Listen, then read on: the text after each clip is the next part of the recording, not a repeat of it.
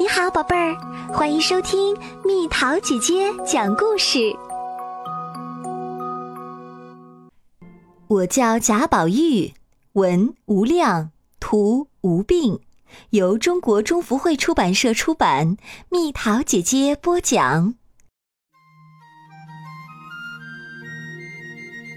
很久以前，有一座大观园儿。江南的甄家公子准备到江北贾家过元宵节。江北的贾家公子正无聊的抱怨：“哎，爸爸每天都要我读书，真闷。不是说有个和我一样带着玉的妹妹要来我们家吗？”甄家公子在贾家到处闲逛，见一座院子很是好看，就往院里走。进了院子。看见一间幽静的书房，甄家公子在书房的正中看到一面一人多高的镜子，正想上前摸，镜子却自己转动起来。贾家公子从镜子后面探出头：“请问你是谁？”“我叫甄宝玉。”甄家公子答道：“你和我长得太像了。”我叫贾宝玉，不是假的那个贾，是真的宝玉。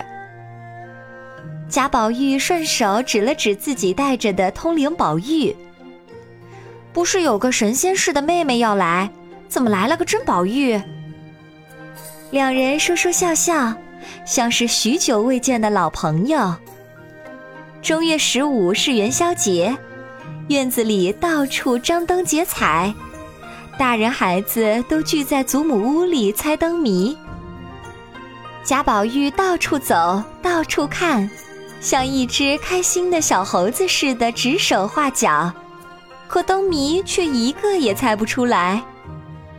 甄宝玉虽然话不多，但一会儿便接下了一个灯谜：猴子身轻蘸树梢。贾家老祖母让贾宝玉也来猜。他却怎么也猜不出来。大家哄笑着，一派热闹的景象。正月过完，大地渐渐暖和起来，孩子们放飞各式各样的风筝，有大凤凰、红蝙蝠、小燕子，高高低低的随风轻舞，摇曳春光。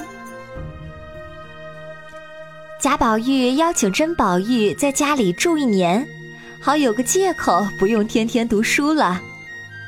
甄宝玉的美人风筝已在半空中，只有贾宝玉的放不上去，众人都笑他，他却并不在意，跑到旁边的园子里和姐妹们玩起了捉迷藏。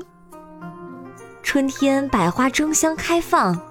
李花、桃花、梨花、杏花，都使劲儿地装点着春天。当春天快要结束的时候，女孩们要来送送辛苦了一个春天的花神。他们在每一棵树上、每一枝花上，都系了纸扎的轿马、升旗和彩带。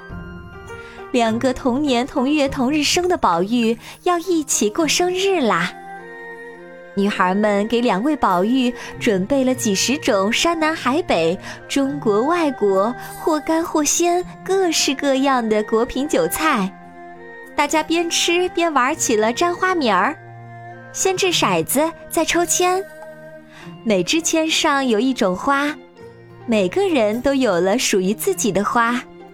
牡丹、杜鹃、绣花、桃花。贾宝玉拿起签筒里剩的最后一只，上面写着“水中芙蓉荷花”。他暗自想了想，这大概是留给那个妹妹的吧。贾宝玉的父亲到外地去做官要好几个月，大家都来送别。贾宝玉一面恭恭敬敬拜别。一面心里早已设想了各种玩法，心中很是快乐。爸爸一走，贾宝玉就每天变着花样和姐妹们一起戏耍：鲜花做胭脂，划船来采莲，钓鱼逗鸟，写诗听戏。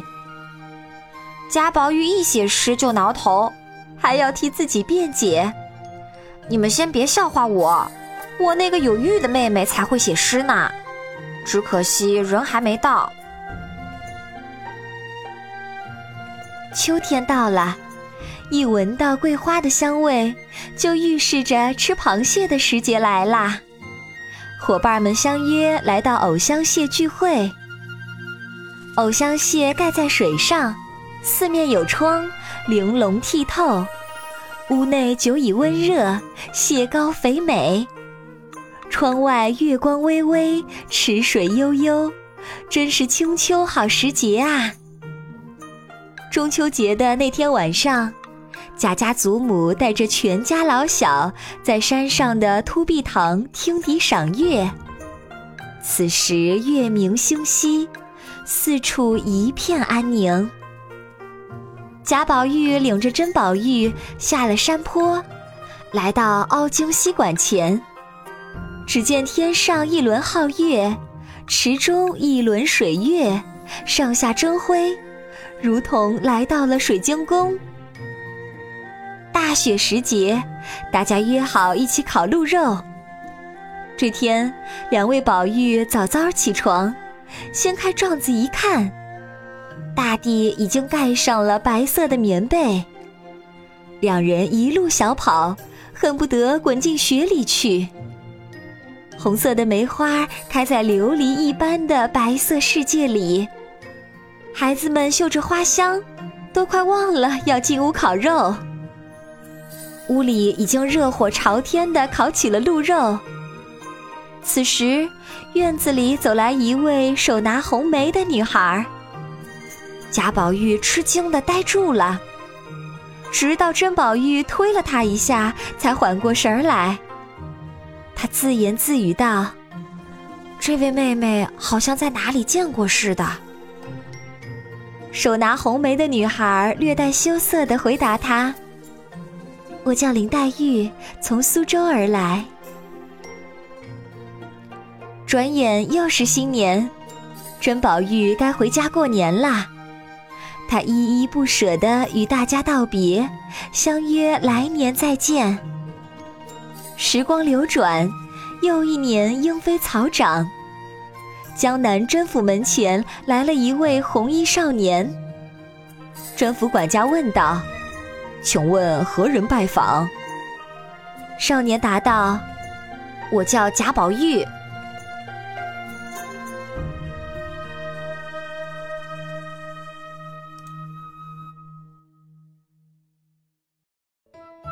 好了，宝贝儿，故事讲完啦。